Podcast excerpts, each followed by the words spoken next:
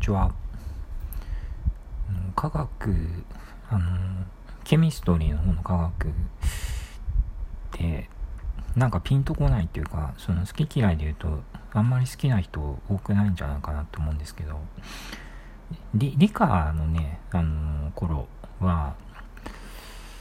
ちょっと実験とかね、楽しかったなっていう、あの、記憶があって、あのまあ、いろんな器具、アルコールランプとか、ガスバーナーとか、使ったりとか、あと、学校のその担任の先生もなんか理科の実験になると、なんか白衣着たりとかして あの、なんかちょっとこう、普段の授業よりは楽しかったなっていう記憶があるんですけど、それがあの科学になると、何て言うのかな。んかその科学に限らず、結構理系でその専門的ななんか学術用語とかって日本語にするとなんかすごく何て言うんですかねあの噛み砕きづらいっていうかその言葉の意味がよく分かんなかったり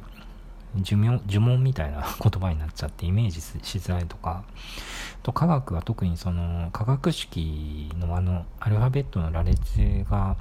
いっぱい出てきてなかなか消化しづらいなっていう記憶があるんですけど、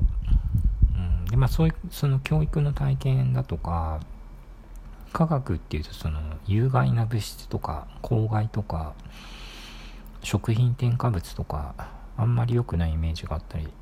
するんですけどあの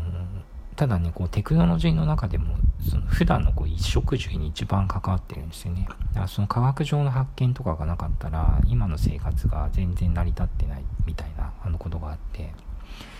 うん、でなんで急にそんなこと言ってるかっていうと本を読んだんですよ。あの世界を変えた17の化学物質っていう本なんですけど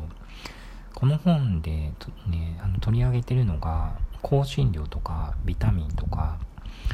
繊維とかゴムとかあの染料その色色を作り出すその染料とか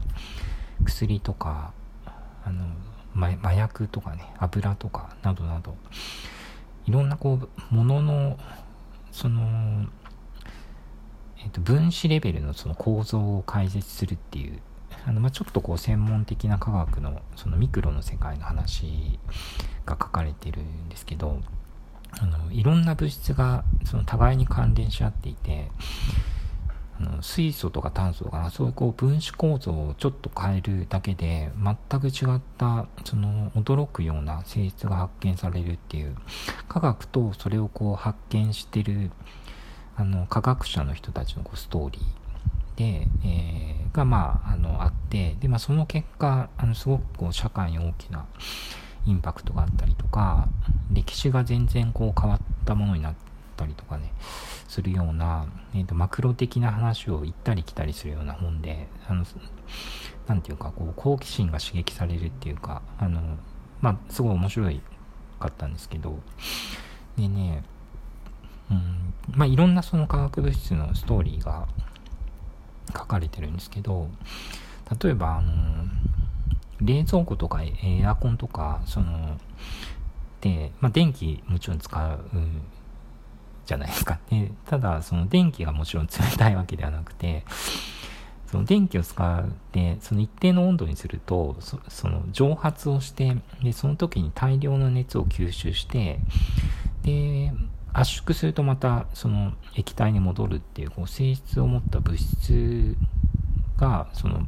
えー、と冷媒っていうんですけどそういうこう物質を媒介して物を冷やしてるんですよね。でそれを作るためにはいろんなこう試行錯誤があったんだけれどもあの1930年にアメリカのその、えー、機械のエンジニアとその科学者の人が共同でそのえっ、ー、と、フッ素の化合物として、えー、CFC っていう物質をその合成して作り出したんですけど、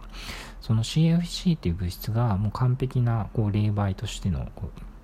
う性質を持っていて、かつその低コストで作り出せるっていう、えー、まあ、その発見によって、えー、まあ、家庭に冷蔵庫が普及したりして、その、毎日、例えば肉とか野菜とか、その生鮮食品を1日分だけ買う必要がなくなって、腐りやすいものが保存できるようになったりとかあとまあ、えー、冷凍食品とかねその新しい調理法が生み出される、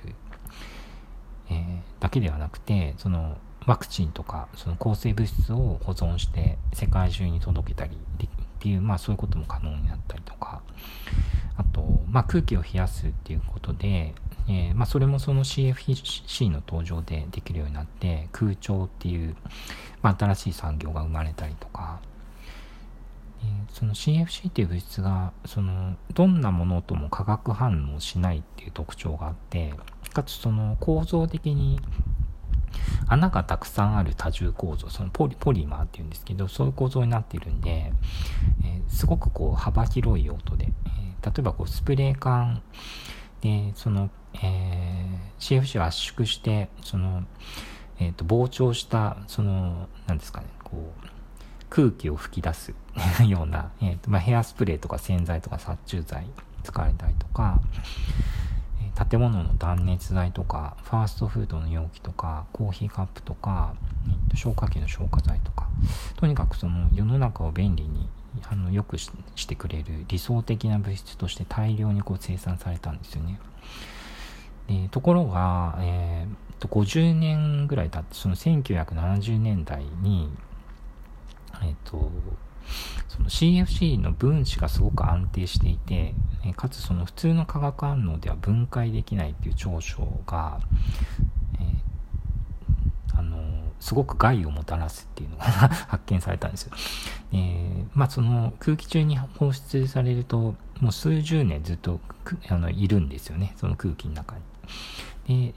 それがその清掃機まで上がっていって太陽光で分解されるんだけどその時に大量のオゾンを破壊してオゾン層に、まあ、穴が開いちゃって、えーと、有害な紫外線がブロックできなくなってその結果